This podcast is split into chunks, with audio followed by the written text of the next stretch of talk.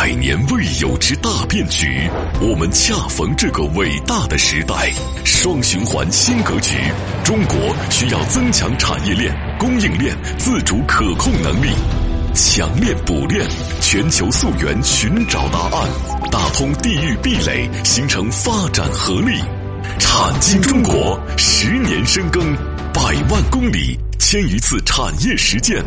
在新时代，我们用更专业、更深入、更具象的产业节目迎接新格局。星空浩瀚无比，探索永无止境。产经中国，一档永远充满好奇心的中国有声版《经济学人》。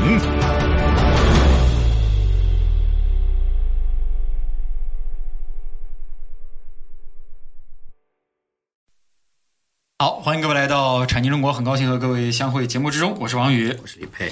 呃，李博士上节目呢，我们和大家说了啊，啊，终于把爱尔兰给说的了，爱尔兰之虎啊，啊，凯尔特之虎啊，啊，啊，这个人少啊，钱多，嗯，事儿呢也不好办，其实，因为他想挣那么多钱，肯定是还要多想多弄啊，对，啊，包括像新加坡也是人少，嗯。啊，但是钱呢很很很多，所以这俩国家真的是挺富的，呃，我们呢就是今天啊，再可以有一个人设啊，嗯大家知道这个瑞士的人设一直都很好，瑞士，瑞士，嗯啊，瑞士嗯，瑞士是个啥水准呢？嗯瑞士呢，跟大家说一下，其实是个金边版德国，嗯嗯因为瑞士呢，其实很多地方它的这个它有德语区嘛就是华尔卑斯山啊，呃，它应该和德国人的气质很相近，嗯但是呢，也和法国的一些工业气质也相近，嗯嗯所以瑞士呢，应该来讲啊，它也是世界上的一个主要的一个对外货物的出口国。嗯瑞士一年的这个贸易额呢，大概是五千六百亿美金，嗯呃，大概它出口呢是将近三千亿美金。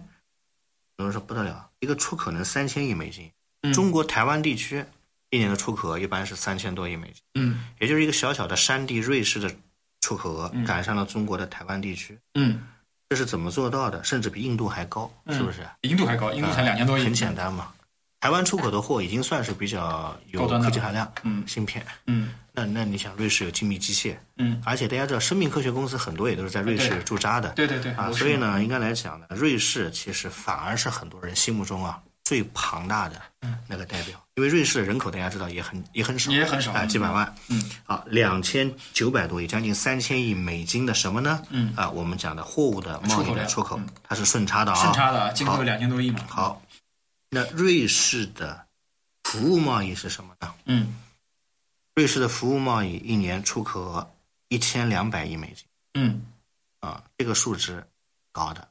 服务贸易的进口额一千亿美金，服务贸易的顺差能达到两百亿美金。嗯，大家知道人类第二个强悍的终于产生了吧？双双，第一个双顺是荷兰嘛？荷兰第二个是瑞士，第二个是什么？瑞士。所以国家很有钱。欧洲人把这两个怎么叫？大家知道吗？嗯嗯一个叫做海边的王者，嗯，一个山地的做山地的王者。嗯因为一个在海边能做到人类发展指数的极致，嗯更不容易的是在山沟沟里还做到了人类发展的极致。嗯所以这两强啊，永远都是中国人民心目当中，我们经常讲人设人设很好的王者嗯。所以呢，大量的参访、研学、引进技术，动辄呢就是荷兰啊、德国啊、瑞士，是吧？嗯为什么呢？因为他们的好人卡也很好，对，人设也很好。人呢，总体而言温文尔雅，所以你经常问问一些常年旅游的同学们啊，嗯他们对瑞士的印象印象，都特别好。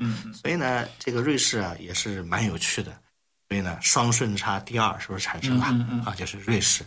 你看来看去之后发现吧，好像诶，人类文明的发源，这个现代文明发源地啊，在欧洲啊，发现呢，人家还是蛮有两把刷子的。对所以呢，轻易以后不要干一件事啊。讲到欧盟就说不行了，它没落了，它完蛋了。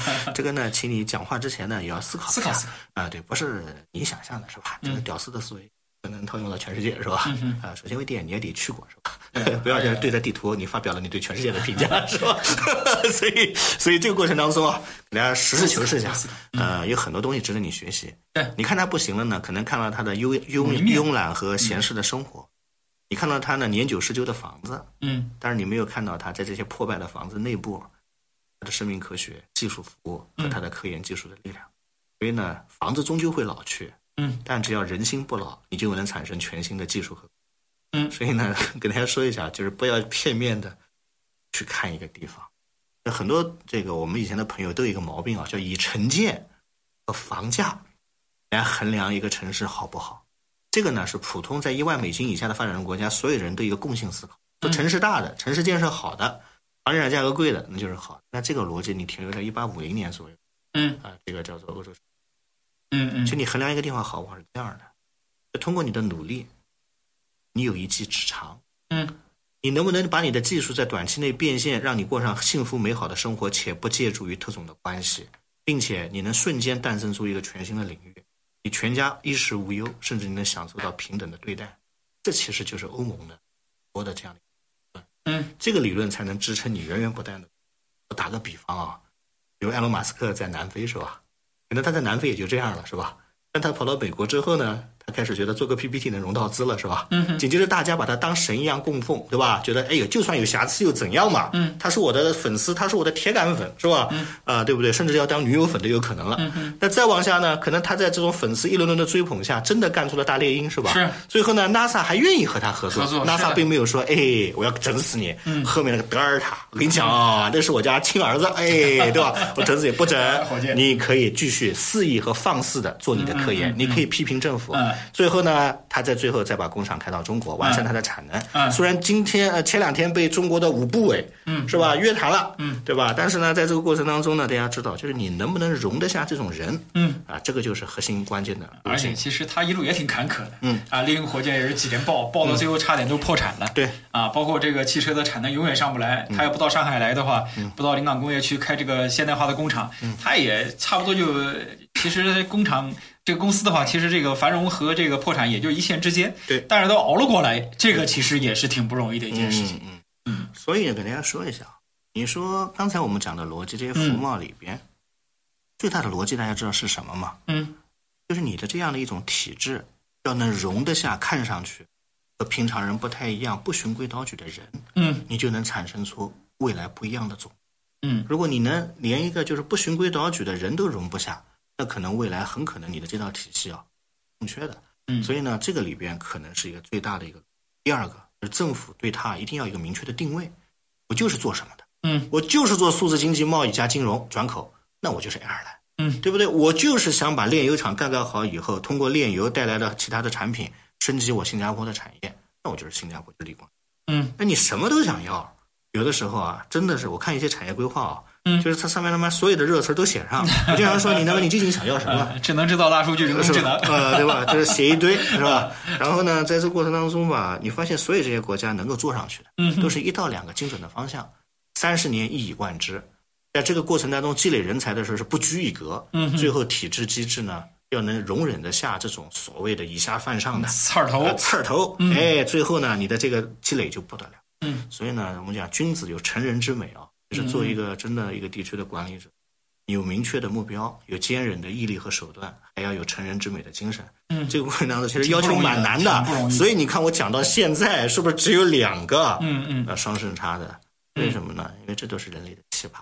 我所以国家福利就好啊所以国家福利好，特别人设又特别棒，嗯是不是？所以呢，我们今天讲这些话题啊，倒不是其他，倒不是说外国月亮圆，嗯，而是告诉他，也没有多少其。实在这个过程当中，嗯啊，任重而道，嗯其实绝对不是大家想象一蹴而就的对现代化的逻辑，这里要付出上百年的一个追赶是努力啊。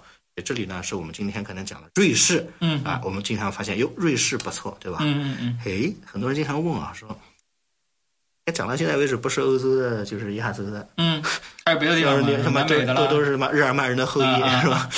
那有没有其他的给我们讲讲呢？啊很多人讲讲讲俄罗斯呗，嗯，俄罗斯对吧？俄罗斯贵为世界的面积第一当年的世界第二大红色帝国，嗯那技术肯定出口的不少，对吧？嗯对，对吧？俄罗斯啥情况啊？甚至有人跟我们讲说，哎，北欧北欧三强还没出现呢。对，丹麦、瑞典、挪威、芬兰，这可是世界上共产、都快共产主义的地方，是吧？嗯嗯嗯那它代表啥呀？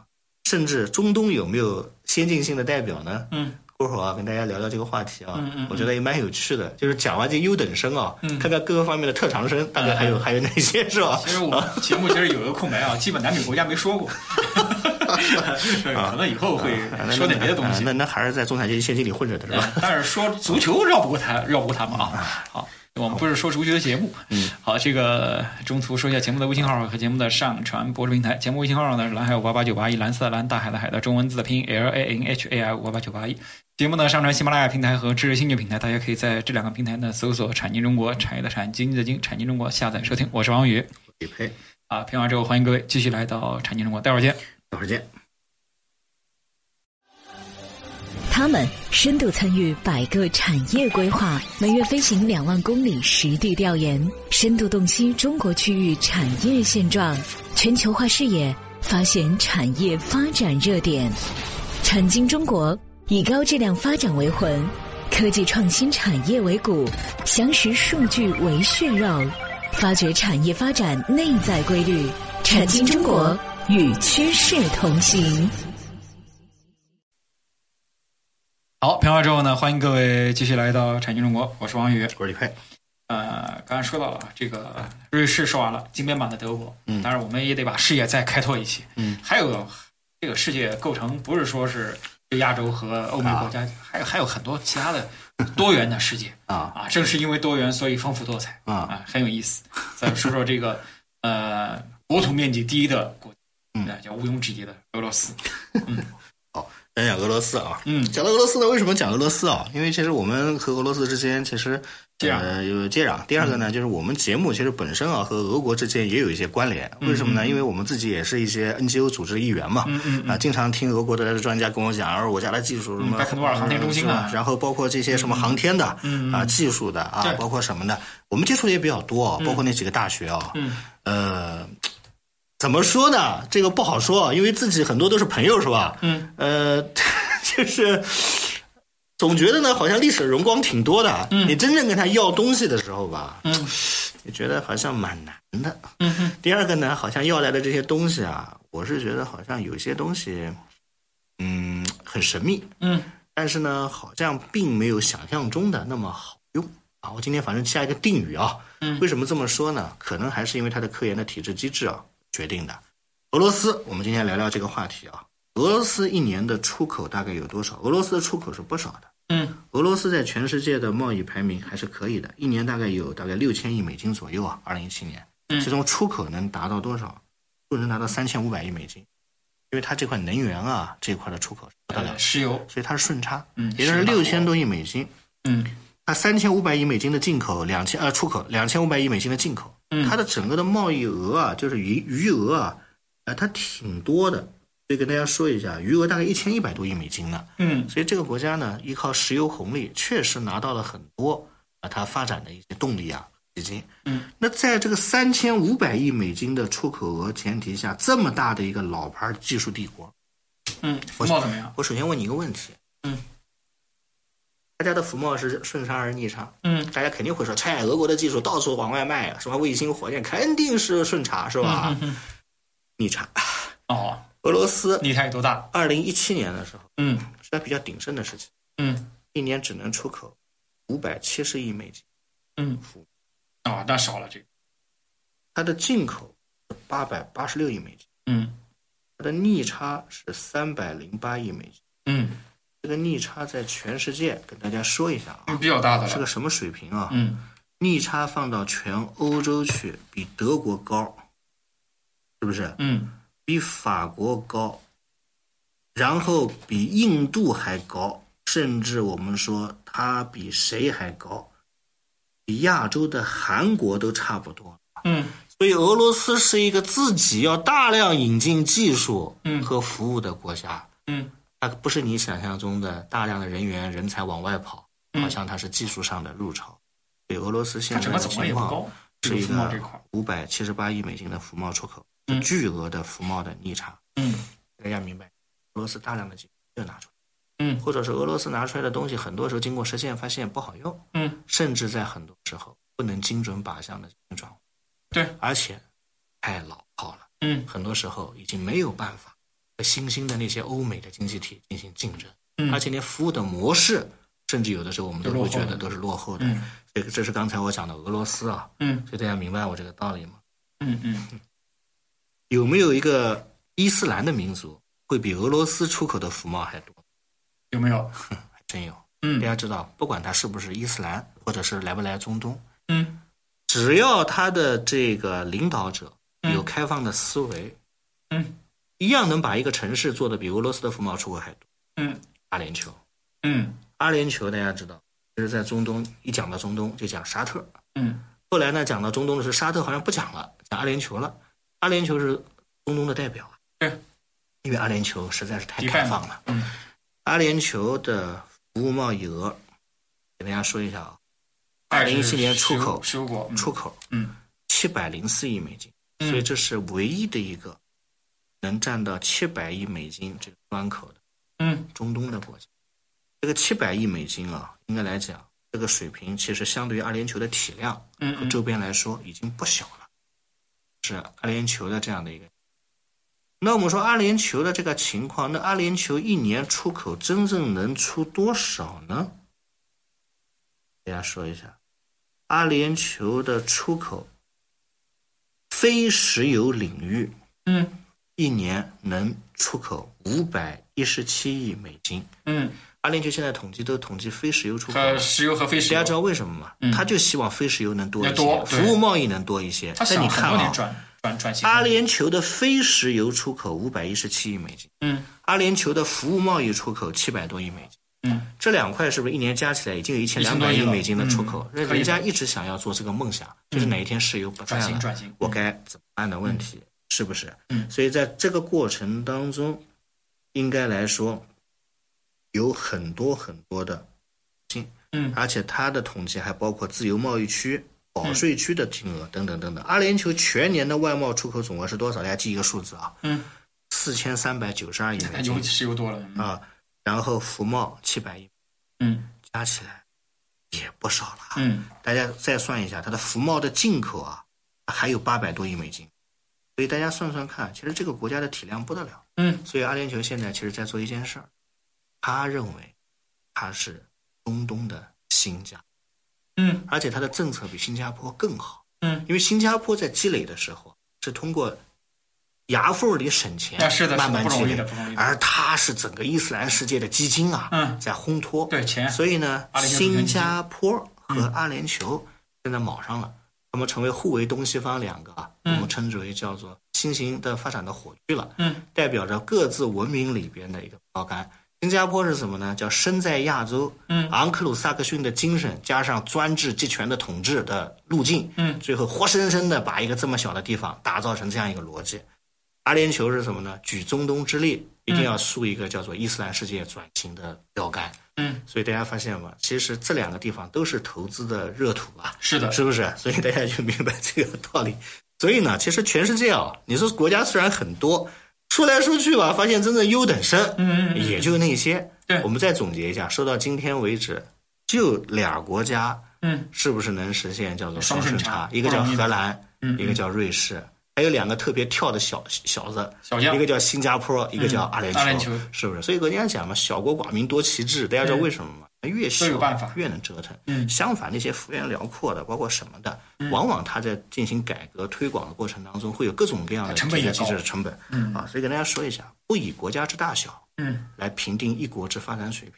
嗯第二，也不要以它的这个货物来衡量一个国家的经济实力。嗯你真正靠的提供优等的、最顶级的工作，嗯靠的是服务贸易的顺差，对带来的各种各样高薪高资的机会，嗯最后呢，适应是高质的人对。来进行落户。你。没这个机会，人不会来这个呢，才是世界发展五点零的嗯一个本源。